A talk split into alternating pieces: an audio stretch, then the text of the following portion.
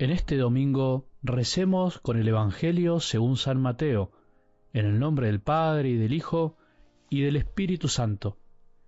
Jesús partió de allí y se retiró al país de Tiro y de Sidón.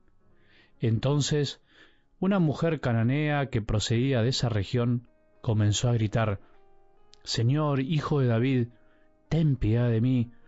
Mi hija está terriblemente atormentada por un demonio. Pero él no le respondió nada. Sus discípulos se acercaron y le pidieron, Señor, atiéndela porque nos persigue con sus gritos. Jesús respondió, Yo he sido enviado solamente a las ovejas perdidas del pueblo de Israel. Pero la mujer fue a postrarse ante él y le dijo, Señor, socórreme. Jesús le dijo, No está bien tomar el pan de los hijos para tirárselo a los cachorros. Ella respondió, y sin embargo, Señor, los cachorros comen las migas que caen de la mesa de sus dueños. Entonces Jesús le dijo, Mujer, qué grande es tu fe, que se cumpla tu deseo. Y en ese momento su hija quedó sana. Palabra del Señor.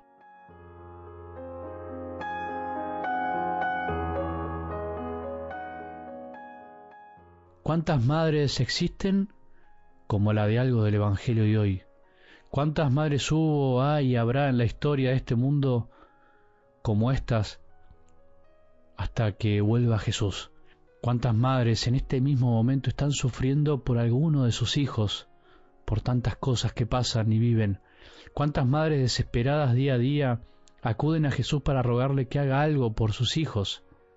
¿Cuántas veces por día se repetirá esta escena del Evangelio tantos rincones del mundo, de este mundo que no cuida lo más preciado de la vida, que son los hijos. ¿Cuántas veces vos que sos mamá o que sos papá te arrojaste a los pies de Jesús para suplicarle que haga algo por la sanación de tus hijos? Solo Dios puede contestar estas preguntas que me estoy haciendo. Solo Él sabe lo que sufre una madre, un padre por sus hijos cuando ven que están atormentados por el pecado, por la lejanía de Dios, porque a Él también le pasa lo mismo. Solo Él sabe lo que nosotros no sabemos y por no saber muchas veces juzgamos. Solo Él sabe de amor verdadero y puro, aunque a veces parezca que no le importa, como en esta escena. En este domingo quisiera ser por un momento esta mujer de la escena de hoy, o por lo menos tener su actitud, su fe, su esperanza, su insistencia, ser como esta mujer anónima sin nombre, pero con un corazón grande, como una casa, como decimos, tan grande como para que entre tanta fe. Una mujer cananea, una mujer pagana, como se decía en ese tiempo, que no pertenecía al pueblo de Israel, que no tenía la misma fe o que por lo menos parecía que no tenía fe. ¿Hace falta explicar lo que significaba eso para los judíos de ese tiempo? Si hoy a nosotros nos cuesta de algún modo no discriminar si al mundo de hoy, con todos sus grandes avances en pos de una supuesta igualdad, le cuesta aceptar lo distinto, imagina lo que era en ese tiempo. Esta mujer rompe con todos los prejuicios que puedas imaginarte.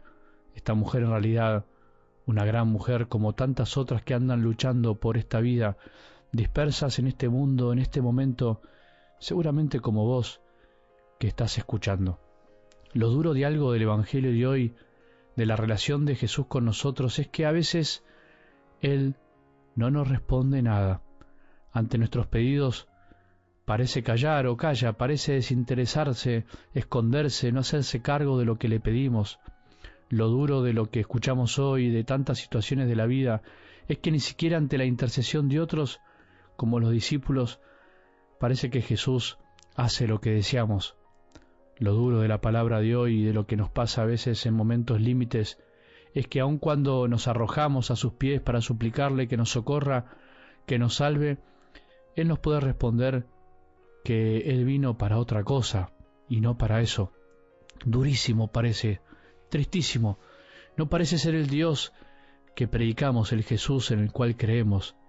¿Cómo salir entonces de este aparente encierro en la interpretación del Evangelio de hoy. ¿Cómo salir de este aparente callejón sin salida? Seguro que estarás pensando, ¿para dónde va a disparar este padre con la explicación?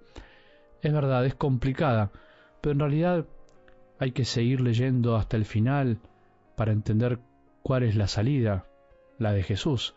No hay que desesperar, no hay que tenerle miedo a la palabra de Dios. Siempre nos dará la respuesta si esperamos con paciencia lo que viene. ¿Sabes cuál es la salida ante esta aparente respuesta dura de Jesús? La humildad, la respuesta humilde de esta gran mujer que los deja boquiabiertos a los discípulos y le arranca de corazón el mejor elogio que salió de los labios de Jesús a una mujer que no tenía su misma fe. Mujer, qué grande es tu fe, que se cumpla tu deseo. Jesús muchas veces en los Evangelios tiene actitudes y palabras duras o frías, pero que en el fondo son para llegar a algo distinto, algo mejor. ¿No lo hiciste alguna vez con algún ser querido? ¿No te hiciste el duro o la dura con algún hijo o hija o con alguien a cargo para enseñarle algo más profundo que en ese momento no se daba cuenta o para sacarlo mejor de él? Eso es lo que Jesús hace hoy con esta mujer. Eso es lo que hace a veces con nosotros. Calla para que hablemos nosotros. Habla a Él para que aprendamos a responder desde lo más profundo. Responde con dureza pero con ternura para que sigamos buscando. Nos niega lo que buscamos para hacernos humildes y que jamás nos olvidemos que somos criaturas. Sé que es difícil pensarlo así y que además todo esto que digo no deja de ser un lenguaje muy humano sobre lo que es, hace y piensa nuestro Maestro. Pero esto también nos pasa a nosotros. Pensemos si alguna vez no lo sentimos así y si justamente por no ser humildes, por no haber sabido esperar e interpretar lo que Él nos decía al final, nunca alcanzamos lo que en realidad deseábamos. Ya quisiera que todos tengamos esta fe, la de esta mujer, como para arrancarle al corazón de Jesús un verdadero milagro.